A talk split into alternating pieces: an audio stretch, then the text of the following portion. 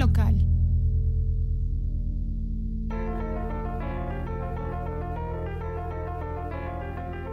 ¿Qué tal? Soy Daniel Arellano, de, editor de frentelocal.com y les damos la bienvenida al ensamble número 3. Armando, ¿cómo estás? Muy, muy bien, buenas tardes. Gracias por invitarme nuevamente. Es increíble estar aquí y hablar... eh, ay, ay, me acerca el micrófono, ya me escucho más fuerte. Fuerte y claro, otra vez Armando Solorzano, amigo y confidente de secundaria. ¿Te acuerdas de esa novela? Estaba rechafa. Ay, híjole, no, no, a mí Sí, me, te tocó. me tocaron, sí me tocaron, pero, pero me tocaron, yo, yo te llevo más de 10 años, entonces las novelas que me tocaron a mí Ajá. son, son este, Cuna de Lobos y... Ah, huevo. No, pero confidente de secundaria te tocó a ti cuando ibas en la prepa. O sea, yo me burlo, a mí no me tocó, güey. A mí no me tocó. Pero me acuerdo que existe, que alguna vez escuché algo así. Imagínate que estuviera en la prepa viendo telenovelas. güey. Ah, no sé, o sea, sí te tocó, pero no, eras el güey que estaba leyendo un libro de física en vez de No, estar no, viendo no, novelas. no, en esa, en esa época, o sea, en mi- mis tiempos de prepa yo era, yo era súper metalero. Ah, ok. Entonces yo, yo era rudo y... y- Estabas este, escuchando. Ah, sí, Broma. Metallica, es la época, o sea, eso es, son los noventas, así, Claro. Metallica y Slayer y Megadeth. Estabas hasta ahí en, en el peso del cobalto. y- Exacto. de, de la plata, así, ¿no? Sí. El oro, ah, uh, Oh. Argentum y todo ese pedo. Sí, entonces, entonces la, la verdad es que las, las novelas no me, no me atraían mucho en esa época. Bueno, pues súper relacionado con las novelas, vamos a hablar hoy de El Time Out. Un disco siguiendo con el tema de 1959, el año que cambió el jazz a la música también, yo me atrevería a decirlo. Y vamos a hablar nuevamente de Dave Brubeck, eh, californiano de 1920, que ya sabemos que amaba la música mexicana, era una chingonería. Este, estudió clásico, creo que estudió con Duke Ellington. Bueno, sus compañeros, vamos a hablar ahora sí de su cuarteto, que es el mismo de aquella ocasión del primer podcast que estaba John Moreno en la batería, Eugene Wright en el bajo, Paul Desmond en el saxo alto y Dave Brubeck en el piano y, libre, eh, y líder. Y bueno, ¿qué te cuento? ¿La escuchaste y dices que, bueno, eh, sus cinco temas son cinco? Son siete, son siete, siete temas, mira qué mal estoy, ¿no? Y yo soy el experto de. Sí, sí, sí, claro que sí, son siete temas. Siete temas. Bueno, es uno de mis discos favoritos. Me sé los temas de memoria de casi todas las rolas. O sea, tocándolos. No, no, Ah. no tocándolas, no, en el piano no, pero las puedo cantar. eh, Blue Gondola Turk, Strange Meadow Lark, Big Five, Three to Get Ready. Me acuerdo los temas. Ca- Caddy's Waltz, Everybody Jumping y Pick Up Sticks, que es mi tema menos favorito, pero ya llegaremos ahí. Eh, lo- es que este disco lo escuché mucho hace años, cuando empezaba en el jazz. Sí, sí. eh, con mi primer banda de jazz, porque es ay, cuarteto trío, ¿no? Mi primera banda, tu, y- tu tu- tu primer ensamble. mi primera banda de ensamble, estamos en el ensamble, ¿no? Pero mi primer ensamble de jazz eh, tocábamos Take Five y pues Sí, eh, me- este disco, Joe Morello es una de mis influencias más grandes. Es una gran influencia en el jazz eh, en general y como baterista, pues este es este, eh, a fuerza escuchar esa, ese tema, pero a mí me encantó todo el disco y, y lo escuché mucho, mucho, mucho, mucho, mucho. Entonces sí, me, casi me, me aprendí casi todos los temas de memoria, si no es que sí me los sé de memoria los, los temas y hasta creo que podría cantarlos solos. Sí, Mientras voy escuchando el tema. Sí, sí, la, la verdad es que, eh, eh, bueno, quienes no hayan escuchado eh, los ensambles anteriores, aquí Armando me está dando mi, mi bañadita de jazz, porque eh, eh, a, mí el jazz no, no, no, no, no se me ha dado lo dijo, mucho. le gustaba el cobalto, este, los metales pesados Sí, ahí de sí, la tabla sí. periódica. Exactamente. Toda la línea derecha. ¿No? Sí están los metales pesados. No son los gases nobles. Olvidémoslo. Sí, sí, eh, entonces, este, sí, el, el- el ensamble número uno fue, fue el Bravo Brubeck de- que, que, que- que reseñó aquí Armando. Y, sí, eh, a, primer, a primer oído, eh, eh, este disco, de pronto empieza- empiezan a sonar temas que, que- que uno, uno, a uno le es familiar, aunque, aunque yo no, no sigo el jazz, pero, pero, pero hay temas que sí, que, que son icónicos. Este disco se volvió un. Es un doble platino actualmente, imagínate. O sea, tiene esa popularidad dentro de, de la cultura, de la música en general, es un referente. Time Out es el tema que todos conocen. eh, digo, el Time Out, no, Take. Five, Take Five, perdón. Eh, y este disco se volvió, pues sí, es un disco pop, o sea, eh, no por el género, sino de que ya es de la eh, cultura popular. Es un disco pop icónico, su portada, diseñada por este señor Fukushima o Fukuyima, ya ni me acuerdo, discúlpenme. Eh, ahí se los dejo de tarea, el nombre del autor se me, se me Sí, fue. es, es quien eh, nos comentabas que es el mismo que hizo la portada del del, del Aum. Aum. De hecho, escuchen el podcast pasado, ahí digo el nombre, ahorita no lo traigo, perdónenme. Así. Este señor era un diseñador del Columbia Records. Bueno, te contándote Ah, un poquito de historia, bueno, tú sabes, esa época ya lo habíamos dicho, era una época donde había mucho racismo, había mucha paranoia de los gringos por los ataques de bombas y, a- y venía un cambio en los 60s revolucionario, eh, radical en las artes, pero también en, en la forma de las artes, sobre todo en el tema del racismo. De él, justamente este Wright es negro en un ensamble de tres blancos y tú sabes que a- lo criticaron muchísimo a, a Brubeck por traer a un negro, por juntarse negros con blancos, ¿no?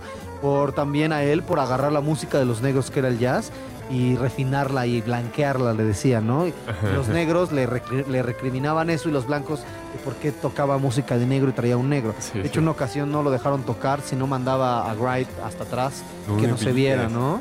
Ya, ya te lo había comentado, creo. Y bueno, bajo ese contexto, él saca este disco, fue grabado en tres sesiones y fue sacado en Wow. diciembre del año de 1959, ya un mes de que acabara. Y eh, durante esas sesiones, pues eh, varios temas, eh, él está inspirado, bueno, como vayamos hablando de ellos, vamos hablando un poquito de cada tema, ¿no? Sí, sí. Eh, pero bueno, tuvo inspiración europea, hizo una fue un experimento.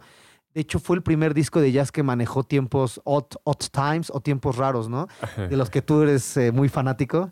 Sí, sí.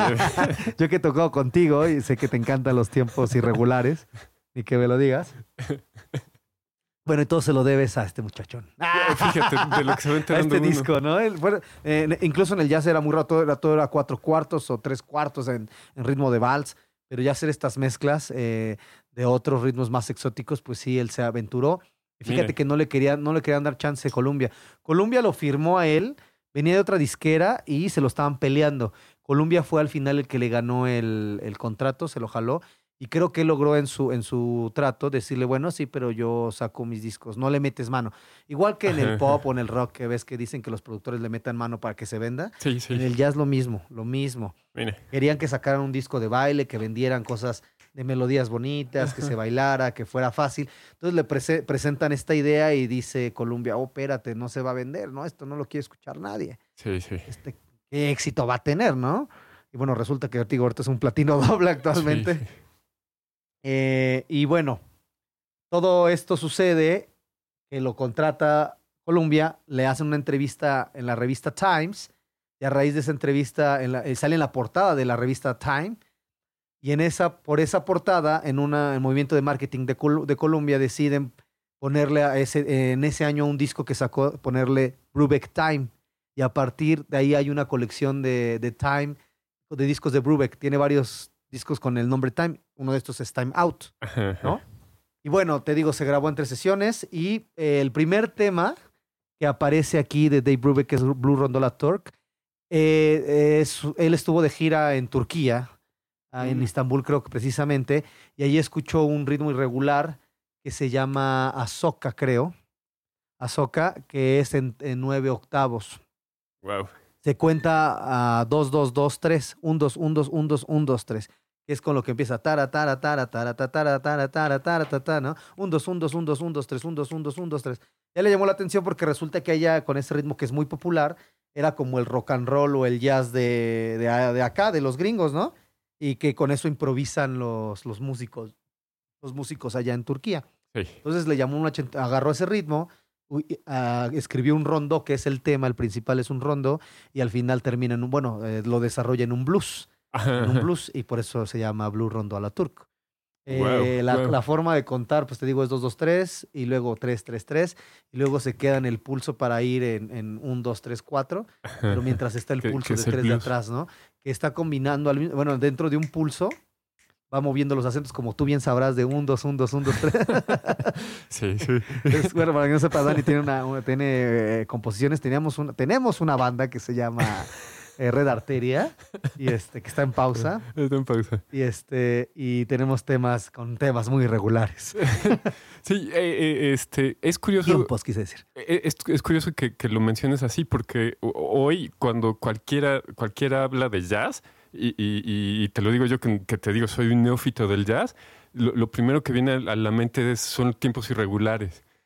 Y, me llama, supongo que es, que es un poco la transición entre la Big Band, que era lo que le, le, querían pedir, a, a, a, este, a, esta, a, esta característica del jazz. Sí, es, es, es, un tema complejo. La verdad es que Blue Rondola Turk no es fácil de tocar. En el piano hace un movimiento de voces, eh, eh, tiene unos contrapuntos ahí de voces muy interesantes. Y cuando entra el saxofón, hace eh, como que dobla la melodía, pero va te lo digo porque cuando la, he intentado tocar y he visto la parte del piano, y sí, cuando entra el saxofón es muy interesante cómo empieza a armonizar y a mover las voces para hacer un contrapunto con la melodía del saxofón, porque el saxofón le contesta al piano con la misma melodía, pero lo que le enriquece es cómo el piano va armonizando, ¿no?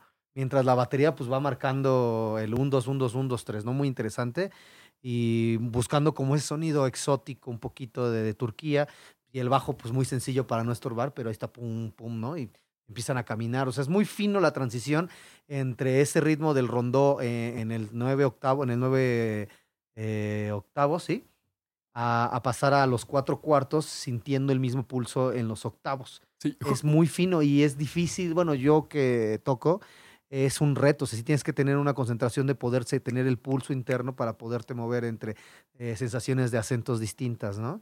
Y sí te puedes perder, te pierdes ahí, ¿dónde estoy, no? Así de repente. Sí, curiosamente, eso, eso es lo que te iba a comentar eh, eh, cuando me hicieras la pregunta difícil de ¿y qué te parece? pero sí era una de, de, de, las cosas que noté, que, que Brubeck no, no hace gimnasia en, en el piano, así sino que eh, este, o sea, en cuestión de, en cuestión de velocidad, aunque, aunque se ve que, que es, que siento que es como si fuera un, un, pianista clásico contemporáneo. Es un, él, él era clásico, ¿no? Estudió jazz propiamente, él, se formó el clásico, pero pues, se clavó en el jazz y desarrolló. Él, él eh, bueno, sí hacía jazz, pero combinaba todo lo que conocía, como otros pianistas atrás. Creo que digo que él no, también era de esa escuela, o Nina Simón, que eran pianistas de música clásica, ¿no? Y, les tocó también hacer jazz y blues y todo eso. Así es. Y lo que me llama la atención es que, aunque no hace esta gimnasia, eh, lo, que sí está haciendo siempre, siempre es, es, es preparando la transición. Y, y, si pones atención, pasa justo lo que acabas de describir, que, que e, él, ya, él ya, está, ya está transicionando dentro, dentro, de, dentro del, del, tema anterior o el, motivo anterior. Él, él, ya, él ya lo está transicionando en el piano, o sea que tiene, tiene eh, una mano tocando algo, otra mano tocando otra cosa y la cabeza ya está como, como, que, como si jugara ajedrez, él ya, está preparando lo que sigue. movimientos adelante o tres, ¿no? Así es. Y claro. Así es. Eh, sí, no, eh, si le oye lo clásico, por eso los críticos de hecho lo vapulearon muy fuerte este disco. Este disco eh, le pusieron malas reseñas, le dijeron que, que, que, ese experimento mal hecho, que era, que era un intento de clásico que no salió, que ni era jazz estuvo vapuleado, te digo, no, no en su tiempo no, no, lo, no les gustó a la gente, no sé por qué, la verdad es que a mí me gusta mucho. Y se le oye lo clásico. Entonces, bueno, acaba en un blues, un, un, blues muy bonito, regresa al tema que es el rondó, muy complejo, escúchenlo. Sí, sí. Y pues eh, creo que todos estamos de acuerdo que es un tema increíble este, este, este tema. Sí, a mí me gusta mucho, me gusta mucho. El blues rondó a la turk la no lo he escuchado, escúchenlo. bueno, lo escuchamos ahorita, ¿no? Fue, con el que abrimos y, y eh, ahorita estoy, estoy poniendo el... Strange Meadow Lark.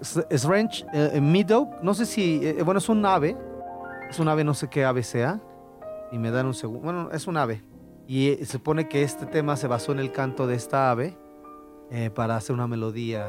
Y si te fijas, es muy clásica. Es una balada muy, muy Sí, sí, muy, muy, muy, de la época. O sea, de hecho, está como, derecha. como música, música con, eh, eh, este, de, esa cinematografía de, de, esas épocas, ¿no? Así, eh, este, Fred Astaire bailando en, smoking. Y, totalmente. un tema muy bonito. Es bonito y es melosón, pero es una excusa para lo que sigue, que es este Paul Desmond aventándose un solo increíble y volviéndolo a swing. Porque ahorita está derecho.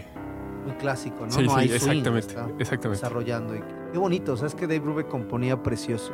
Sí, sí. Se le escucha pues todo la, la escuela que trae, ¿no? Era, era un gran compositor y un genio.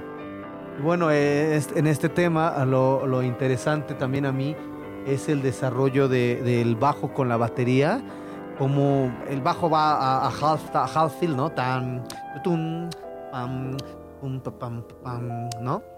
Y la batería eh, pone las cobetillas que trae Joe Morello eh, preciosas.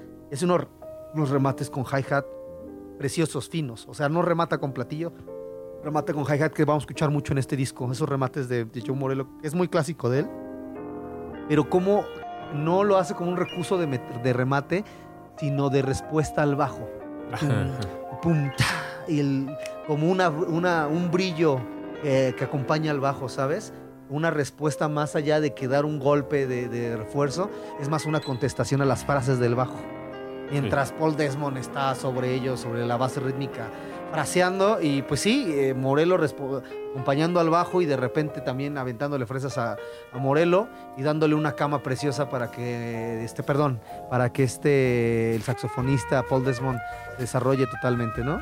Sí, sí. Sí, y su- super- la voz de Paul Desmond inconfundible, ¿no? Eh, eh, es el saxofón. Y el saxofón alto Paul Desmond. O sea, lo escuchas y dices Paul Desmond, o sea. Como cuando escuchas Slash y dices Slash. sí, sí, sí. Sí, eh, eh, eh, bueno, les tengo que comentar que, que además de, de ser melómano absoluto, Ar- Armando es, es ingeniero de audio. Ay, gracias. Y, y- sí, sí lo soy. Sí lo soy. sí, y, y- y- y nos comentaste que, que fue- lo grabaron en tres sesiones. Tres sesiones. No me sé las fechas bien, pero creo que la última fue por junio y ya cinco meses después, en diciembre salió. Sí, ¿no? En mayo, junio de acá. de- no, mayo yo creo debió haber acabado. Sí, no tengo Esto todo idea, lo sé porque, bueno, eh, mi profesor de batería, que es Pablo Prieto, es un, es un experto en, en, en- en Dave Brubeck y Sí. la verdad es que él es de mis fuentes principales. Sí, sí. Él sí tiene todos los datos, los invito después escuchen este podcast a que busquen uno que tiene, tiene una intervención en, de principio a fin.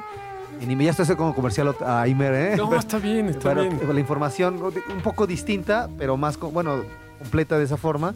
Eh, se llama De Principio a Fin. Búsquenlo en Imer con Pablo Prieto. Time Out. Fue de los 60 años del 2019. que Cumplió 60 años este disco. Wow, wow. Y entonces, bueno, ahí trae datos más, más complejos, más certeros. Él es una, una eminencia de la batería y una eminencia de, de Dave Brubeck. De hecho, Dave Brubeck le mand- tenía, se, se escribía con él, lo conoció. En una Sí. carta le dijo que él le recordaba a Joe Morello. Así de Wow. grande el cumplido, ¿no? Wow, wow. Sí, la verdad es que Pablo toca increíblemente eh, a su forma, ¿no? Yo creo que, es, bueno, es de mis bateristas favoritos también, Pablo, y pues es mi maestro. Sí, Pero ya- después de echarle flores a... Ya nos tomaremos una Ya cerveza. Ya lo invitaremos maestro. a ver si lo podemos invitar al programa y que nos cuente él de la escena mexicana. Mira, ¿quién mejor? Claro, claro. ¿No? Eh, bueno, y seguimos con el tema estelar, digamos. Sí, que fíjate que en su momento nadie sabía cuál iba a ser el hit. Y Blue rondó la Tour, Take Five. Sí. eh, Columbia decía, no, pues necesitamos algo bien. Y Take Five, dar cinco cuartos, ¿qué es eso, no? Sí, Y sí. te voy a comentar algo. eh, se supone que yo, John Morelo, antes de tocar en vivo, practicaba, tenía un- su batería adentro para practicar. Y él solía practicar en cinco, cinco cuartos. Entonces, eh, en las prácticas, de repente, Paul Desmond se le unía. Empezaban ahí a improvisar, a echar un jam, ¿no? A echar el palomazo. Sí, sí. Y de repente Brubeck les dijo, pues ya traen, o sea, hicieron algo, les dijo, pues está chido eso. A ver, a ver, a ver, ¿qué, Sí, qué- sí, qué es eso? ¿Qué es eso? A ver, para ahí. ¿No? Así. Hazlo otra vez. Entonces, eh, pues eh, muchos creen que este tema es de. Se lo atribuyen siempre a Brubeck, pero es de Paul Desmond. Paul Desmond se lo, escri- lo escribió, se lo escribió a Joe Morello pensando en un solo, justamente. O sea, dentro de esa dinámica Mira, de mira. La idea es un solo de, de- de batería. Y lo que también sé es que fue el tema que más les costó grabar. Tienen ocho tomas, ocho tomas. ¡Wow! Ocho tomas Yo- y se quiero- quedaron con esta. No, yo, no he escuchado las otras. todas. Sé que existen ocho, ocho tomas, lo que sé, pero no sé dónde están. Y creo que probaron varios eh, eh, intros, probaron Ajá. varias cosas para que cuadrara y al final se quedaron con esta versión. Que fue la justo- No sé qué número fue. Bueno, haber sido la la número 8. cinco. la 8 tal vez, ¿no? Si se aventaron 8, Sí. seguro esto era la 8. Y bueno, esta pieza es muy... Aparte que es la más trascendental y creo que es el sencillo más vendido. Sí, sí.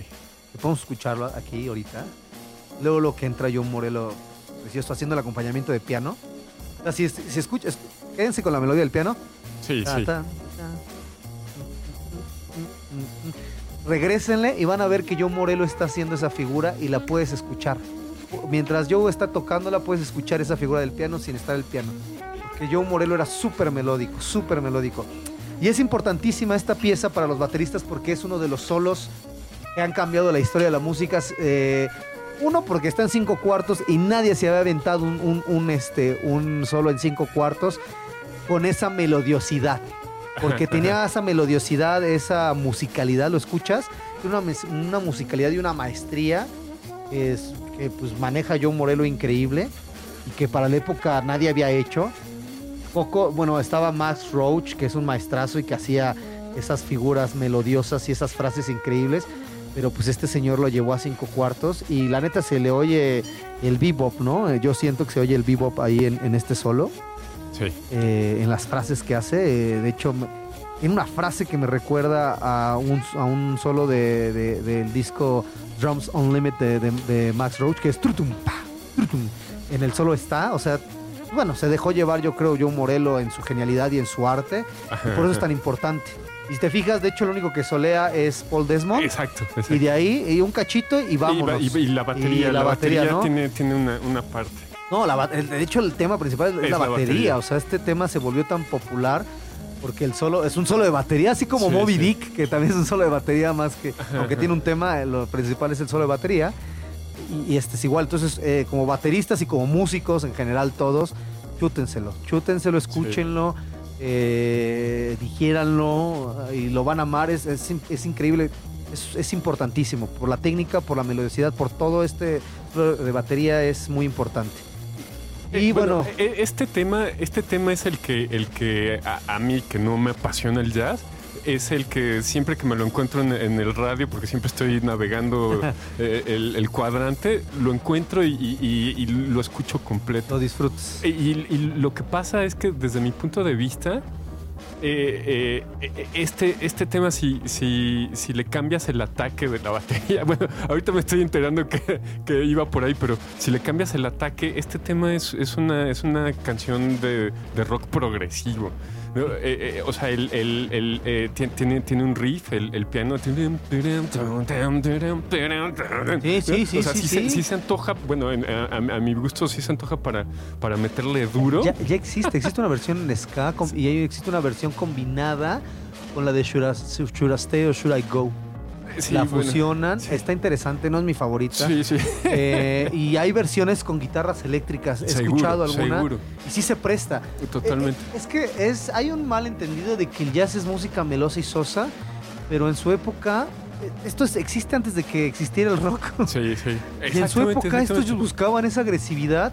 No había distorsiones, perdóname. Aparte de la, del rock también como llegó a como llegó, es que la tecnología avanzó, los amplificadores crecieron, empezamos a encontrar la distorsión. Sí, sí.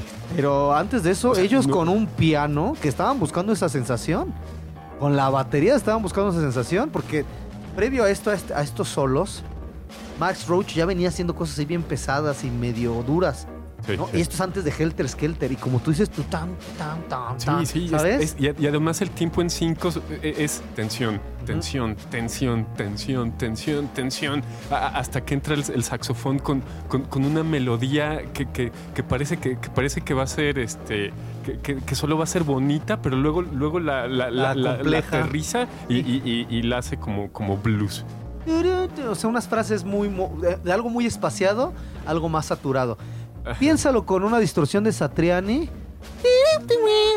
O sea, Totalmente. fácilmente podría ser un, un hit. Y seguro ya hay hits eh, es- escondidos basados en este tema, te lo Sí, apuesto. seguro, seguro. O sea, agarraron el tema, lo volvieron cuatro, lo voltearon y es Take Five nada más con unas modificaciones y ya, ¡ah, qué Sí. rockzota! Seguro.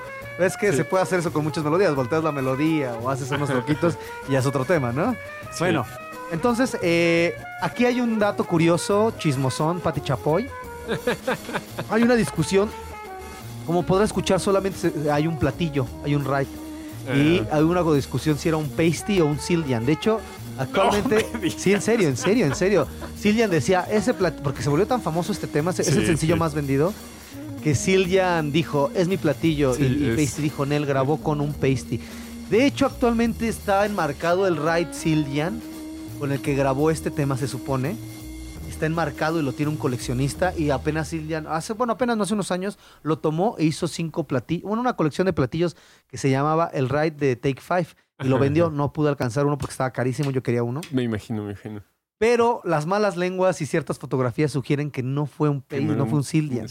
un Pasty, un Pasty Fórmula 602, creo. Y te digo algo, Ese sí lo tienes. no lo tengo.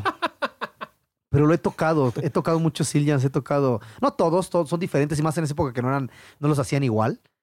Eh, Hacías un platillo y uno sonaba distinto que otro, pero todos eran de maravillosa calidad. Pero Pasty y Sillian se volvieron famosos porque tienen sus voces, cada una es como eh, Fender y, y- y- y Gibson. En los bajos como, ¿qué será? Como un Fender y un, este, y un Hofner, que tienen sus voces, que dices, Sí, sí. o un este Rickenbacker, ¿no? Que dices, es un Rickenbacker, suena. Y, a- y lo he escuchado mucho y sí suena más a un pasty. Y hay fotografías que han ya querido ocultar donde se ve que él traía un pasty en la grabación. Solo traía un, un ride y los hi-hats en, es- en este tema. Pero bueno, Sildian ya Wow. dijo, ya dijo, no, sí fue un Sildian y ya sacamos nuestra edición y mira, oficialmente es un Sildian, pero todavía sigue la duda de que sea un pasty. Mira, mira. pues, La verdad es que que yo creo Pasty que es la marca que usaba Bonzo, por cierto. De, Eh, Zeppelin. del y regresando un poquito a lo de, de- del jazz siendo uh, progre, pues todos los bateristas de rock querían ser jazzistas, porque no había bateristas de rock, todos querían imitar a, a Max Roach, a, Ma- a Joe Morello, a, a este Sí, Philly Joe. Jones, a este Elvin Jones y a toda esa gente increíble. Y pues Bonzo eh, tiene, tiene licks de jazz, o sea, pero la única diferencia entre un lick de jazz es el acompañamiento, te lo digo así como baterista. Luego veo a los metaleros haciendo así sus, sus, sus, sus, fills así enormes. Y me voy al pasado y veo a Max Roach ya haciéndolo. Haciendo. Y, y a Tony Sí. Williams haciéndolo igual de atascado, ¿sabes? Sí, sí. sí. Solamente que estaban tocando jazz. O sea, es como te cambias el chip y ya. Ay, no, es muy suave, es música para relajarse. El jazz no es para relajarse, señores. El jazz es una música que denuncia. También es una música que se usó para relajarse. Pero también es una música violenta. Es una música que nació de las drogas, de gente deprimida. Igual que un rockstar, sí, ¿eh? Igual que un rockstar. Exactamente lo mismo de las drogas, de los problemas, del racismo, de las madrizas, de la tristeza. Entonces, el jazz, el jazz es agresivo, en serio. Solo que mucha gente se acerca al jazz de elevador. O, o- o de, o de lobby de O el, hotel. mel- el mel- el meloso, o como te decía, las disqueras también querían cosas vendibles, no querían Claro, claro. algo pesado de protesta. Lo que te más te vendían era la melodía fácil y bonita, bien hecha, obviamente, porque también tocar esos temas tiene su, su, su chiste. Sí, sí. Pero dentro de todo eso tenías a, a Abby, Abby Lincoln haciendo... En este año también salió un disco de Abby Lincoln hablando de protesta, hablando, eh, por ejemplo, la de este, ay, se me olvidó, Afro Blues. Es un, un tema súper africano, chun, chaca, chaca, chun, y no era algo vendible, nadie quería escuchar africano con los gringos, ¿no? Y les valió gorro y protesta y bien pesado, voces de, de sufrimiento, pero como tenían que ser vendible, bueno, le metemos la balada fácil. Como pasó en los ochentas con el metal, ¿no? Que Ah, tenían sí, su balada vendible, pero sí, tenían sus el- rolas eh, pesadotas. Eh, eh, bueno, el, el metal terminó siendo, siendo power ballads, ¿no? Sí, o claro. sea, baladas de poder. Sí, baladas claro. de poder. Y lo- a mí todos me, los me encantaban los Scorpions eh, porque, porque tocaban rock y de repente... Exacto. Pero sabes que, hermano, me, me la mataste porque yo justo te iba a decir que, que, que, que sentía que, que al jazz por eso no me gustaba, le faltaba actitud. Solo, solo lo que pasa es que no, no he, no he, no me seguro no me he aproximado a, a- a- los temas correctos. Claro. Y, y- y- y tal vez en un futuro convenga hacer una, una serie de, de- de las historias, las historias eh, tristes o podridas o No. desafortunadas de. Charlie Parker era una, un alma perdida de las que empañaba su saxofón porque necesitaba heroína. Esos gen... Es que en su época Charlie Parker era el shredder del, del saxofón. y de hecho, el shredder de la guitarra no dudo que esté inspirado en Charlie Parker. No, bueno, cualquiera que, que quiere hacer, hacer gimnasia en, en- en- en su instrumento de cuerdas, eh, eh, eh, transcribe solos de Charlie Parker. O sea, todos, todos. Es que te digo, no existía. O sea, Charlie Parker no tenía una, una distorsión de saxofón en una guitarra, pero se aventaba esos licks. Y bueno, y también se nos vamos desde, desde Bach. escucha los contrapuntos de bajo. O sea, realmente la música no nos hemos inventado nada, solo le hemos No. cambiado el timbre y la actitud y el contexto, que está padre, porque sí, sí hay, sí hay diferencia. Tampoco voy a decir que es lo mismo. Sí, sí. Pero no hemos inventado nada. La verdad es que ya los señores eh, que creemos que son aburridos están haciendo lo que nos gusta a los chavos, ¿no? O sea, sí. solamente que en un contexto diferente. Bueno, lo que estamos escuchando ahorita se llama Three to Get Ready. Es curioso porque es otra combinación de tiempos raros. La frase, como escuchan, está en tres y un, dos, tres, cuatro, un, dos, tres, cuatro, un, dos, tres, un, dos, tres, un, dos, tres, cuatro, un, dos. La frase en tres, dos compases de tres y dos compases de cuatro como respuesta. Y los solos igual. Dos, tres, cuatro, un, dos. tres. Está increíble. Y lo padre de esto es que si te fijas en el nombre se llama Tree y to get ready son cuatro sílabas. To get Eh. ready.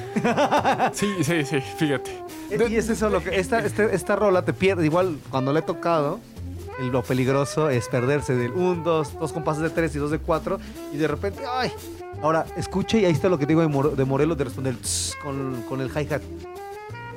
Como marca muy personal y muy sabroso de una frase. Este tú, Sí, sí. Preciso, preciso. Y es, es- esto también pues, era un experimento, era como nadie lo había hecho antes, o sea, aunque ya lo escuchamos normal ahorita, antes nadie lo había hecho, nadie, lo había intentado. O sea, no voy a decir que no hubo intentos de, de tocar en cinco cuartos, algo así, pero con que se oiga tan natural y que tuviera tanto éxito, Sí. fue con este, con ellos, ¿no? Creo, creo que dice, la crítica dice que esta o la que sigue, que es Katie Walsh, es el mejor solo de piano que se aventó Brubeck de este disco. A mi parecer, a mí me encanta este tema, es muy divertido de tocar. El bajo y la batería, el walking está súper... Sí. Eso- esa respiración y a caminar. Ah, ah, ah, ah, mm, mm, y a caminar, ¿sabes? Es como un aerobics, no lo sé. Es muy divertido y aparte es que el fraseo de Morelo y de este Grind es increíble, se llevan muy bien. Mientras puedo escuchar a Brubeck acá. Sí, eh, eh, eh, yo, yo eh, te quería preguntar si, si, bueno, si es que sabes, ¿no? Porque de- la verdad es que eh, disfruto mucho estas, estas pláticas porque, porque sí desmenuzas la- las historias detrás, las historias detrás del mito con Armando. sí, sí, sí, tienes... Brubeck, todos estos solos los, los llameaba Sí, en, en el estudio. sí, sí. Era Wow. una improvisación. Esa, esa es la, la virtud de, pues, de la música jazz, ¿no? Que es este. El tema es una excusa y lo demás es que lo que cante tu alma. Precioso eso.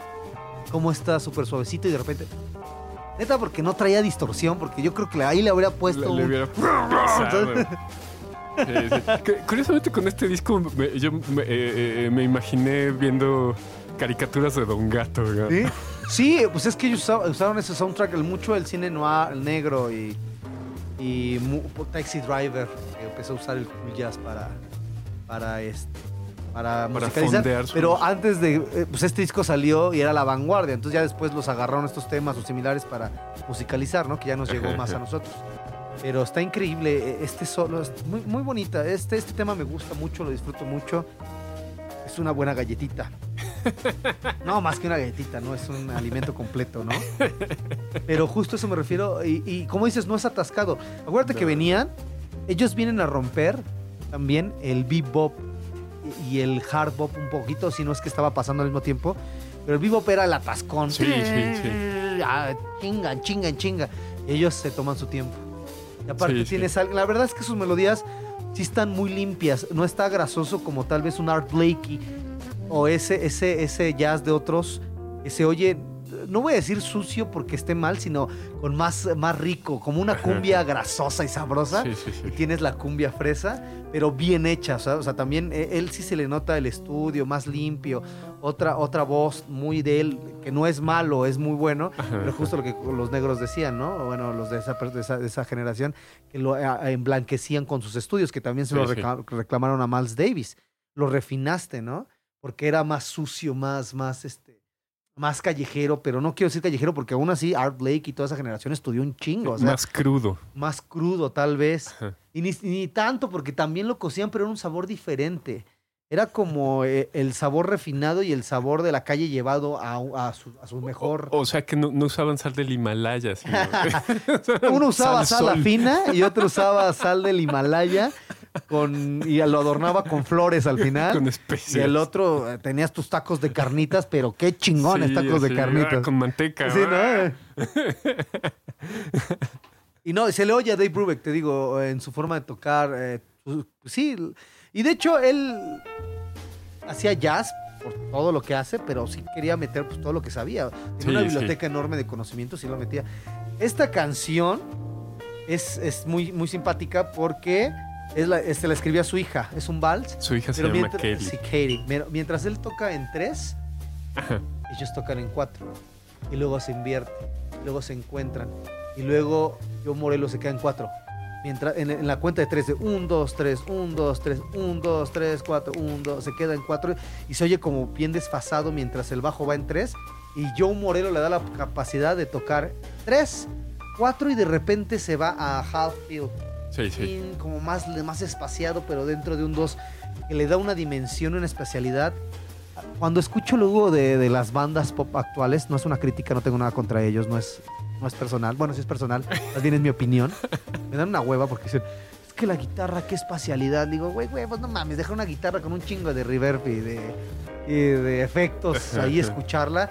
Entiendo que los armónicos son ricos, pero espacialidad de él, él en, en su solo de cómo pasa de 3 a 4, Sí, que- pero que- no que está dejando acaba de de tocar. pas- bueno, acaba de pasar que la batería eh, do- dobló el tiempo. Sí. Se siente como que dobló el tiempo y Va, va en 3, está tocando 3, pero él acentúa en 4. 2, 3, 4, 1, 2, 1, 2, 1, 2, 1, 2, 1, 2, 3, 4. Es una combinación ahí de tiempos, ¿no? su- supongo que su hija estaba por los 16 cuando le... le- No, no le tengo idea, pieza. pero bueno, está, es que justo lo que él quiso hacer fue eso, agarrar temas y, y- y- y, este temas y cómo decirlo, estructuras de música clásica y llevarlas al, al jazz. Te entiendo perfectamente. Eso es lo que Eh, quiso hacer. eh, como, como, que, como que además inventó un ma- los mashups. Porque, Ándale. porque, por ejemplo, la, la- la pieza anterior, eh, este, Three to, Three to Get Ready, Ajá. eh, eh, eh, el, el tema era un- como un tema clásico, o Sí. sea, por sí, lo menos en su estructura. Y, y- y- y como que lo, lo, eh, lo, de- lo deconstruye con, con, Sí. con, con lenguaje, con lenguaje de De jazz. jazz y swing, ¿no? sí, totalmente. Ajá, y, y- y- De blues. y pa- y pasó desde el primero, desde desde el primer tema, ¿no? Que, De Blue Rondola Torque. Que exacto. también es un, es un pues, contratiempo, un contrapunto ahí muy exoticón por el tiempo, tara, tara, tara, ¿no? Pero justo, como dices, También muy agarra progresivo. ¿no? temas como, como estructuras muy clásicas. Y hablo del clásico, porque bueno, estoy en contra de decirle clásico al clásico, porque clásico es un periodo. Sí, no sé sí. cómo definir. Creo que todos ya estamos de acuerdo que clásico es la música Sí, sí, bu- bueno, de escuela, de conservatorio, ¿no? el- la palabra tiene ambas acepciones. O sea, eh, eh, el clásico como, como los Adidas blancos, ¿no? No el clásico como, el, como la época y el clásico como el... como la cerveza dos el estilo, palomas. sí, clásico. claro que sí. Su cerveza es Dos Palomas. Salud. Salud, salud. No, para mí es un clásico, Dos Palomas de hace siete años, ¿eh? Claro que sí, y sí lo digo con todas sus letras. D-O-S-P-A-L-O-M-A-S. Eh, dos palomas. eh, pre- presenta. Totalmente, sí, qué bueno. Estoy orgullosísimo de que nos sponsoree Dos Palomas. Pero bueno, regresando al tema que es este, Sí, sí. justo eso. Como una caminata muy moderno también porque no se oye como al, al romántico, ¿no? Sí, sí. Pero justo está como bien bonito y de repente empieza a blusear. Sí, ahí está, ahí está sí, el blues sí. ya. Ahí está el blues.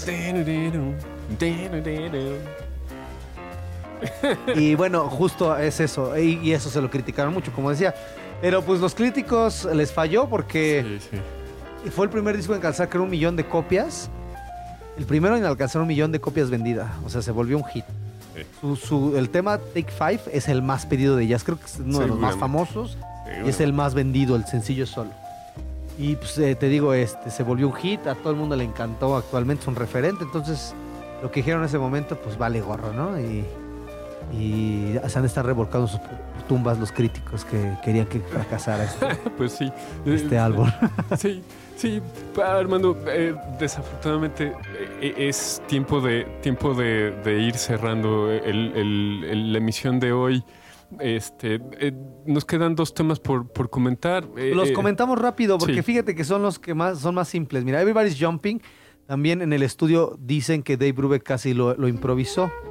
Y este está muy bonito, sí se siente la improvisación, el saxofón y el piano contestando. Pero lo interesante es que la batería en su solo canta el tema y puedes Sí. escuchar el tema clarito. O sea, no es que te lo imagines, escuchas a Joe Morello tocando el tema mientras avienta un solo increíble, entonces eso es lo espectacular. De mis temas favoritos por eso, porque Sí. lograr eso que hizo Joe Morello está cabrón. Y el último es un tema exoticón, tiene ahí un bajo haciendo un ostinato.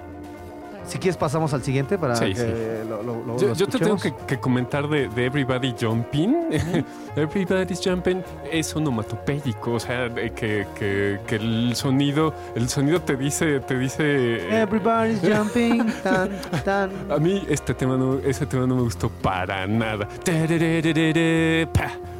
Es como el cliché, ¿no? Es el cliché del Pero en esa época él, él inventó, él lo el inventó. cliché del jazz. Y de hecho ese tema existe, tiene una versión creo con letra con este, el trompetista que habla, Lou Armstrong.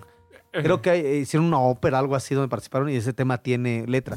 Bueno, y este tema es mi menos favorito, la verdad. Es el cierre. Acaba hasta en un fade out, en un, en un barrido, en un este, difuminado de salida. Pick up the sticks. Pick up the sticks. Ahí me encanta el bajo, sí. Está en 6, en 6 la frase del bajo. Y este Joe Morello apoya muy bien con el bombo, pero muy sencillito. Como- a mí me da la impresión de que como que faltaba un tema, Pues le medio damos. exoticán. Está, está rico, pero se siente como ya váyanse. Es como cuando te prenden las luces del antro y te ponen una rola Sí. para que te vayas. Así es como. Sí, no es, mi, no es mi menos favorito, pero sí lo que hace Joe Morello queda ahí y al final le dejan como un solito y empieza a divagar y eso está increíble. sí, La sí. verdad es que toda la combinación de los cuatro es increíble. Cuando el tema a lo mejor se caía porque nada más eran los solos y el tema estaba malo, llegaba yo Morelo y la armaba cabrón. Ajá, O, por ejemplo, este tema, lo interesante es el- la línea de bajo. Sí, es- Esa línea de bajo está, está hipnótica y está deliciosa. Y bueno, cerramos con esta plática eh, porque nos basta- aventamos bastante tiempo hablando de otras cosas. Sí, sí. Es un gran disco, escúchenlo. Es importantísimo para la historia del jazz, como en este año salieron, como lo habíamos comentado, varios discos. Y bueno, fue un éxito, un- fue un éxito total. Se volvió famosísimo Take Five, que es el disco, la, la pieza que sa- sobresalió. Blue, las mejores piezas son Blue Rondola Torque, Take Five y discúlpame, pero Everybody's Jumping. Como percusionista te lo digo, lograr eso que hizo Joe Morello, aunque el tema sea molosísimo por lo que quieras o sea un cliché, escucha el solo, te lo, en verdad, y es algo muy difícil de hacer. Sí, sí, sí, sí Es lo una ubiqué, sí lo proeza. ubiqué y, fue, y también me cayó muy gordo que... Ah.